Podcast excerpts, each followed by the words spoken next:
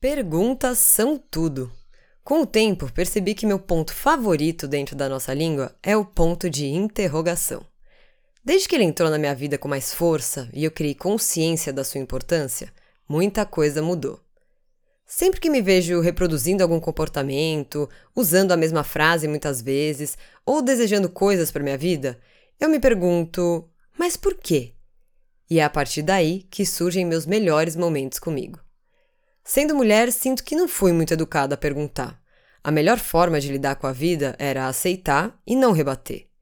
Mas por quê? Às vezes parece chato.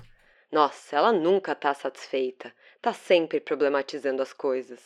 Mas na verdade, o que eu sinto é que problematizaram a nossa existência e não querem que a gente pense sobre isso. Quando eu digo que problematizaram nossa existência, Quero dizer que colocaram muitos problemas na nossa vida, fomos obrigadas a aceitar e questionar nos torna. Ai, chata! Nossa, muito difícil. Ou complicadas demais. Mas por quê? Será que para quem está se dando bem com essa dinâmica, as nossas mudanças acabam interferindo na vida delas, vida essa que estava bem top, e agora o mundo vai exigir que elas também mudem, mesmo elas não querendo mudar?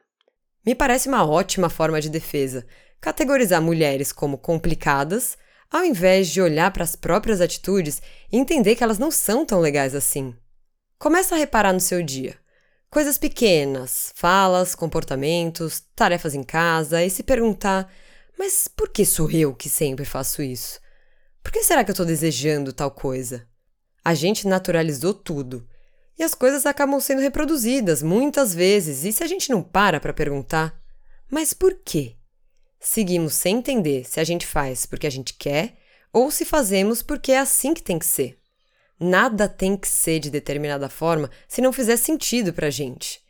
E a gente só vai entender se faz sentido ou não quando nos perguntarmos: mas por quê?